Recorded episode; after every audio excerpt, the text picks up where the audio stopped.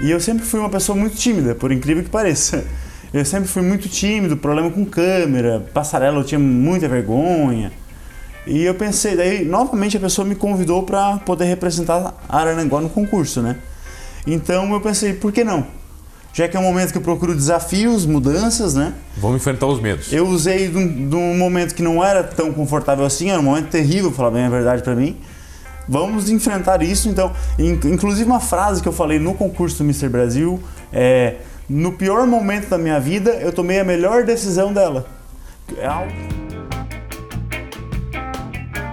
Oferecimento: Giasse Supermercados. Pequenos preços, grandes amigos. Olha, meu convidado de hoje é bonito. É um homem bonito. E por isso ele ele ostenta o título de Mr. Santa Catarina. É isso mesmo, Luan Antonelli. Tudo bem, meu cara? Tudo bem, mano. Prazer enorme estar aqui. Muito obrigado Prazer. pelo convite. É, é, com muita honra, represento Santa Catarina. Sou Mr. Santa Catarina. Levei o nome de Santa, Santa Catarina ao maior concurso brasileiro de.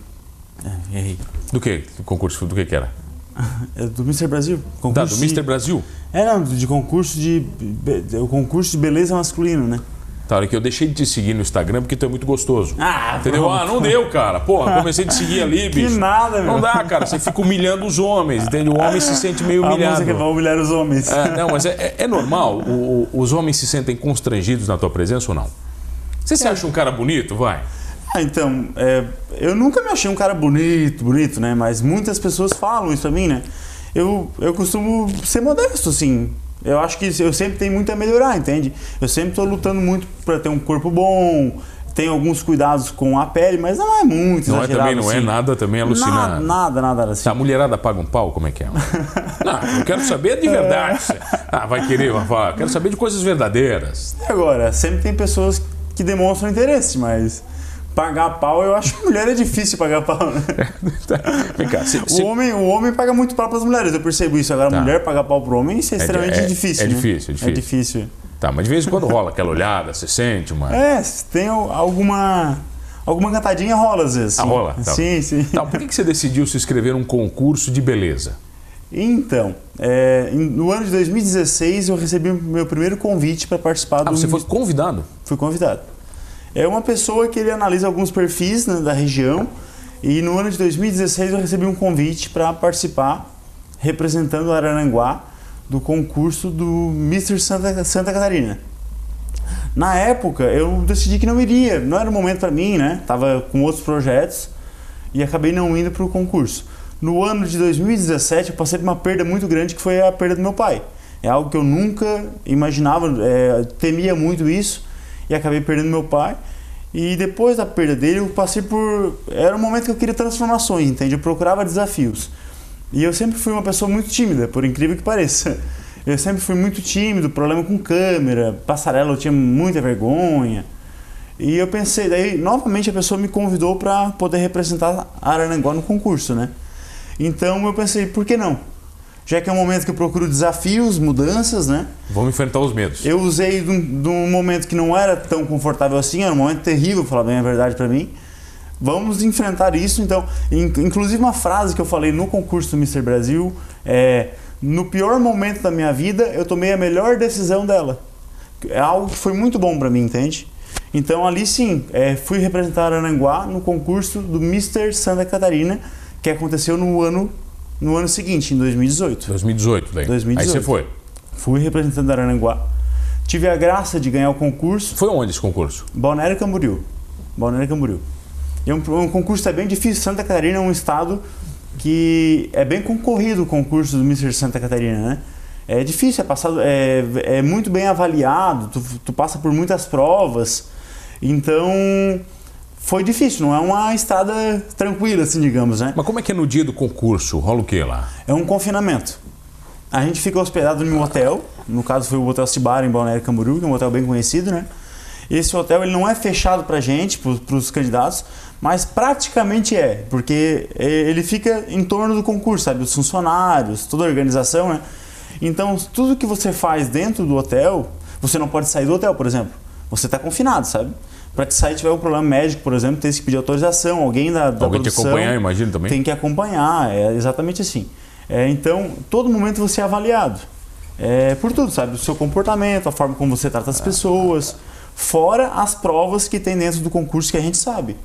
Por exemplo, tem uma entrevista, tem uma prova de corpo, tem uma prova de rosto.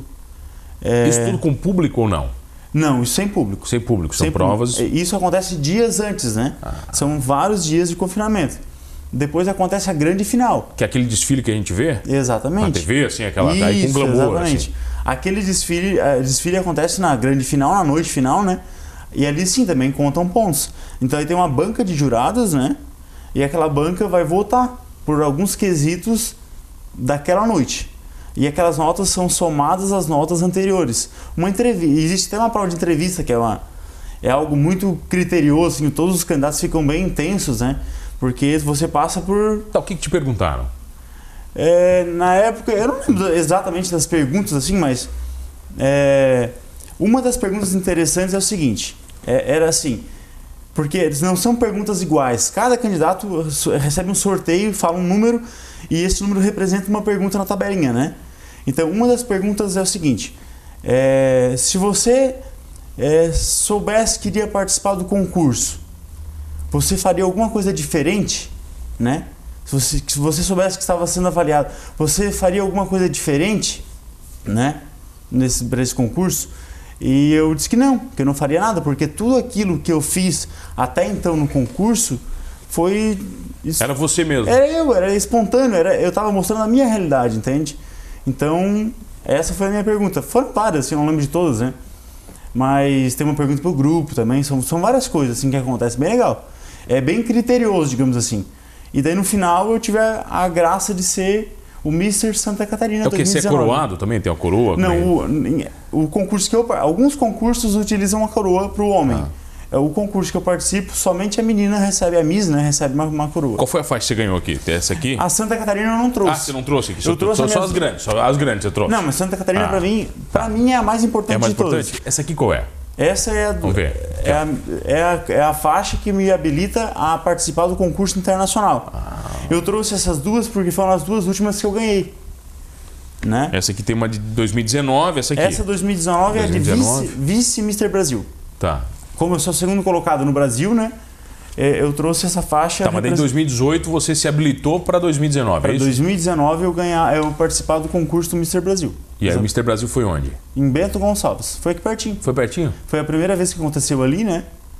E foi muito legal, foi perto, tive que de, fui de carro, enquanto Pô, os outros fácil, né? candidatos vinham de avião.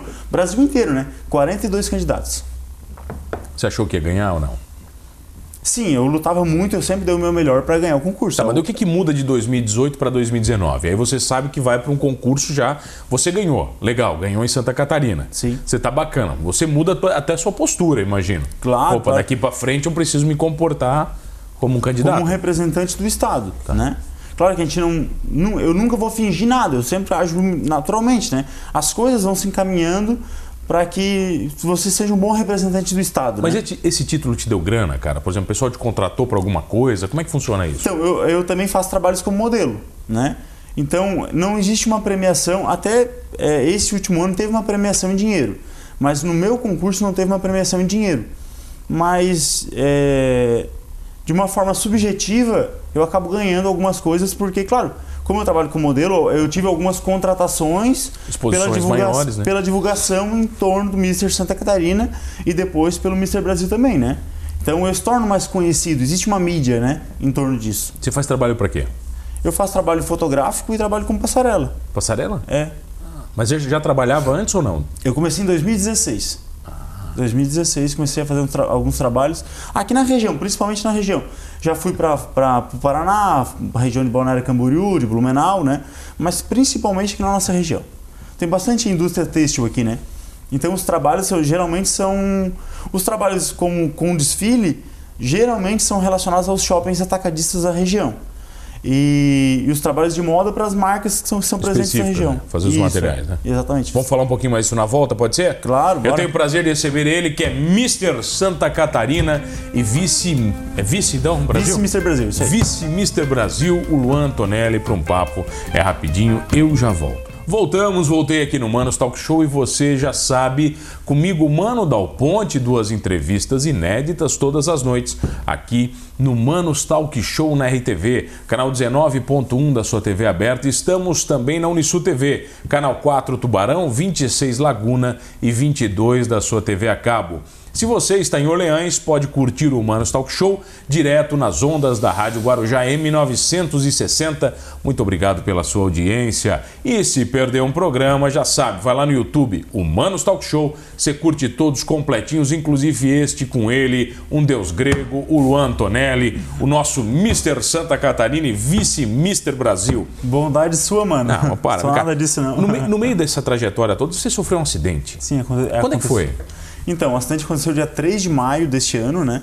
Foi esse ano, cara? Esse ano é, fazem quase, é, faz, quase, eu ia falar quase não, mas fazem quatro meses, né, do acidente. É, eu tava de bicicleta com alguns amigos num pedal lá em Cambará do Sul, no Rio Grande do Sul, na Serra, né? Era um pedal bem grande. Eu tinha, eu tinha, eu pedalo há anos assim, né? Eu tinha começado a pedalar mountain bike há pouco tempo, fazia um mês mais ou menos. E aí uns amigos convidaram para ir nesse pedal lá em Cambará do Sul. Era um pedal grande, 93 quilômetros. E determinado, determinada parte do, do, do percurso eu acabei me acidentando. As pessoas até me questionam, ah, como é que foi e tal. Eu não lembro de nada. Felizmente meu cérebro apagou, aquilo não, não tá na minha memória, né? Caraca, velho. É um trauma. Eu fui, foi algo muito delicado, assim. Eu tive entre a vida e a morte várias vezes, porque é, eu tive um traumatismo craniano grave, tive um sangramento no cérebro, né? É, tive uma transferência conturbada, porque demora, é longe, de Cambaré é longe. Vim para Criciúma, fui muito bem atendido. Inclusive, vou aproveitar a oportunidade, vou agradecer o meu grande médico, André Nesse, porque ele fez um trabalho incrível em mim. Isso é muita dedicação, muito, muito conhecimento. E fiquei 15 dias na UTI, aqui em Criciúma, foi muito delicado. Tive uma parada respiratória, tive pneumonia, foi bem, bem delicado. No- depois no hospital fiquei, é, ao total deu 23 dias, né, com internação. Consegui ir para casa, graças a Deus, e sigo em recuperação. Claro que tive obstáculos, né, É, como eu te falei antes, é, eu não caminhava, todo, todo o lado esquerdo paralisou. Paralisou mesmo, cara? Paralisou completamente, sim. É, eu tive problemas com a fala, vários probleminhas, mas a gente tem que superar, tem que batalhar. Eu fiz fono, fisioterapia, continuo fazendo fono, né? Continuo fazendo várias coisas. Mas hoje você tá bem. Tá tranquilo? eu Como me é que tá considero hoje? bem, assim, eu tô sem sequelas, né? Sem nada grave. Tenho coisas a melhorar, sempre falo isso. Tenho pequenos detalhes a melhorar, mas são progressivos, né? Com o tempo, tudo vai se ajustando e vai melhorando. Isso atrapalhou um pouco teus planos de, de modelo? Como é que foi? Então, é, a questão de modelo, sim, porque eu tive que cancelar trabalhos, né? Mas é, isso são coisas pequenas perto de estar vivo, né? Eu posso falar isso abertamente porque é uma grande glória. Eu, eu agradeço todos os dias por ter essa oportunidade de, de, viver, de, de continuar vivendo, né? É uma segunda chance. E, e sim, alguns trabalhos eu tive que cancelar. É, eu vou representar o Brasil num concurso internacional na Ásia, né? Que é o Mr. International. Ou seja, que você foi habilitado com o vice-campeonato, O é isso? vice, como o, o vice Mr. Brasil representa Tá. o Brasil em um concurso Ah. internacional. O primeiro co- colocado vai para um concurso que ele já representou, né? Tá. Ele ficou em segundo lugar. E, e eu vou representar o Brasil no Mr. Internacional, International, que é um grande concurso. Por alguns é considerado o maior concurso de beleza masculina do mundo. Cara, onde é que é ele? É, ele não tem um lugar exato, sim, ele é itinerante, ele pode, Tá. pode acontecer até no Brasil. Mas tudo indica que vai acontecer na Ásia esse ano. Tá, mas quem paga pra você? É você? Tem que ter, ser do seu bolso ou o pessoal paga? Então, é, eu vou procurar patrocínios para fazer o para viagem, né? O O pessoal, o pessoal da organização não paga nada. paga. Ah, é, existe um valor para inscrição, Tá. né? Então essa inscrição quem paga é a organização do Mr. Brasil. Tá. E, e essa inscrição é, inclui no- é como se fosse um pacote, né? É um pacote, aliás. É, a partir do- da, da minha chegada no aeroporto, lá no local que vai ser o concurso, na Ásia, por exemplo, a minha chegada no aeroporto, eles me assumem, a organização local, né? E ali em diante, hospedagem, É comida, com daí é com eles. Isso está incluso na inscrição. Que quem faz a inscrição é o Mr. Brasil, é o- a organização do Mr. Brasil, que quem eu represento, né? E o meu único custo é com a passagem aérea.